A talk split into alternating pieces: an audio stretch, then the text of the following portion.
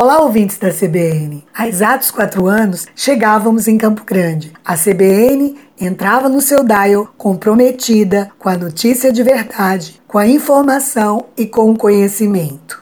Preocupados em tornar o seu dia mais completo, com notícias críveis e ocupando o espaço da verdade. Este é o nosso propósito. Parabéns, CBN, parabéns, Mato Grosso do Sul.